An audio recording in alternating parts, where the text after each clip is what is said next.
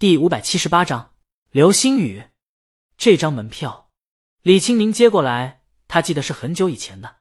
陈姐探头看了一眼，第二次世界巡回演唱会时设计的门票。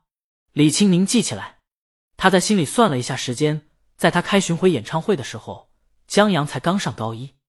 他感慨，忽然之间就觉得是两个世界的人，真想把他的世界让江阳看看。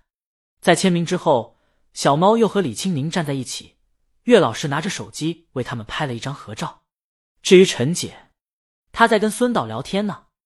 孙导在录音棚里配音，自然同陈姐认识，聊了几句。见李青宁合照完以后，陈姐向孙导告辞，同李青宁回工作室了。小猫拿着签名，美滋滋的回来。他把专辑放回包里，再次把门票妥善保存，然后摸了胸口，淡定，淡定。接着，他问岳老师：“我刚才没失态吧？”“还好。”岳老师拿出刚才拍的短视频。小猫在见到偶像时没有太失态，也就在说话磕磕绊绊的时候，双手不由自主的双手合十，听声音还差点哭了。啊！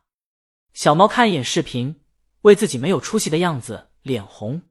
他希望没困扰到鲤鱼，因为鲤鱼曾经说过，他最不知道怎么应对的。就是粉丝的过分热情。小猫，刚才握手的时候我都不敢用力。大魔王气场太强了。岳老师懂，是真的用心喜欢的人，怎么舍得让他皱眉？小猫，岳老师，对了，你不是经常以偶像为榜样吗？小猫还在平复心情中，怎么了？岳老师，你偶像给她老公买了一个望远镜，你，她把望远镜放在购物车很久了，但以她攒私房钱的速度。想要买还得等一段时间，现在见到那箱子以后，他一刻也不想等了。小猫，好，给你买。岳老师以为自己听错了，真的，真的。小猫把合照发到推推上，太好了！岳老师高兴起来，这榜样的力量还真是无穷的。他招呼孙导：“老孙，等我新望远镜到手了，咱们找个好天，找个光污染少的郊外。你要这么不着家？”那还是算了。小猫提前打预防针，它太懂了。这世上只有一种生物比钓鱼佬还恐怖，就是天文佬。钓鱼佬偶尔还能交给公粮，天文佬就别想了。交公粮只存在于下雨的晚上。还有，钓鱼佬不是在水边，就是在菜市场，要不然就绕着村转呢。而天文佬，他们可着劲儿往深山老林里钻，恨不得直接跑去大西北，想找到人很难。李青宁和陈姐回到办公室，天堂电影院的配音工作现在只剩下扫尾了，预计今天就可以完成，不耽误老麦他们参加电影节。另外，陈杰把两份导演的资料交给李青宁，这两份资料是从有意指导《沉默的真相》的众多导演中，经过江南老师、文老师还有江鱼传媒那边考察和筛选后挑选出来的两位导演。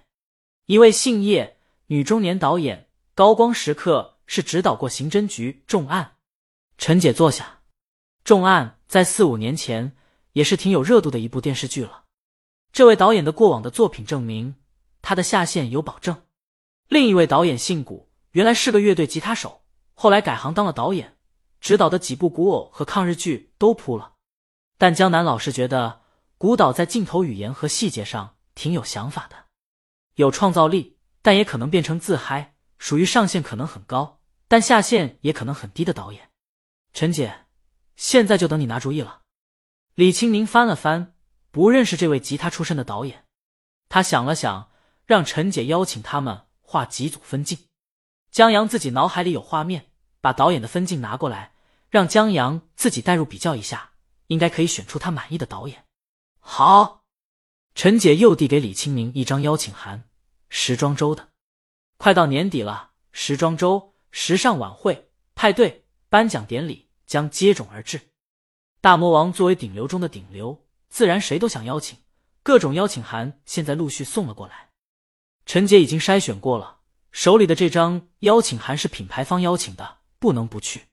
李青宁扫了一眼，好吧，我知道了。陈姐出去了。办公室安静下来，李青宁靠在椅背上转了一圈，然后看着江阳钓上大鱼的照片，若有所思。片刻后，他拿出空白的五线谱，笔在前面写下殷勤，然后写下一段旋律。一个多小时后，江阳戴着耳机溜达进来，李清明头也不抬：“吃午饭了吗？”“吃了。”江阳从诊所出来以后，找了个咖啡厅，安静的把剧本顺了下来。现在已经补充完整了，他顺便还吃了几块蛋糕，全当做午餐了。他站在李清明的老板椅后面，俯身抱了抱他：“你剧本写完了？”李清明瞥他一眼，见他就差把头探进领口了，轻拍一下他头。江阳这才收敛。他坐到沙发上，写完了，正好碰到一个小姑娘，把故事补充完整了。接着，江阳就把碰见小姑娘，把剧本顺下来的故事说了。李清明，庄琪就这么给你说了，也不保护病人隐私啊？江阳刚想到这一层，看来庄琪的手。比庄琪自以为的还要生，别也被打住院了。那江阳想说他不是剧本灵感来源，别人都不信了。江阳拿出手机给庄琪提醒，刚把消息发出去，他看到一个陌生的箱子，这是什么？他走过去，待看到箱子上的图案后，哈，他高兴起来。望远镜，江阳没拆，他先过来亲了李清明一口，谢谢老婆。然后他又回到箱子旁边。就地坐下，小心翼翼的打开。江阳在小的时候听过天文望远镜，听过天文台，听过天文馆，但这些都只存在于书、电影和电视剧上，跟他不是一个世界的。虽然他抬头就看得见星空，但也没人叫他辨别这玩意儿。有时候读科幻，读到这星云、那星团、M 七八星系之类的，明知道它就在头顶，但就不认识，这感觉就挺不爽的。现在江阳打算给老爷子讲《三体》，就想着确认一下《三体》的老家半人马座究竟在什么地方，别叨叨半天，给老爷子指到奥特曼故乡了。正好，江阳也可以弥补一下少年时缺失的一环。等我们一起改个外星人。江阳边拆边说。李清明看着他高兴的样子，笑了笑，继续低头谱曲。听，温柔的星空应该让你感动。我在你身后。为你布置一片天空，陪你去看流星雨落在这地球上，让你的泪落在我肩膀，要你相信我的爱，只肯为你勇敢。超书评，把歌改了一下。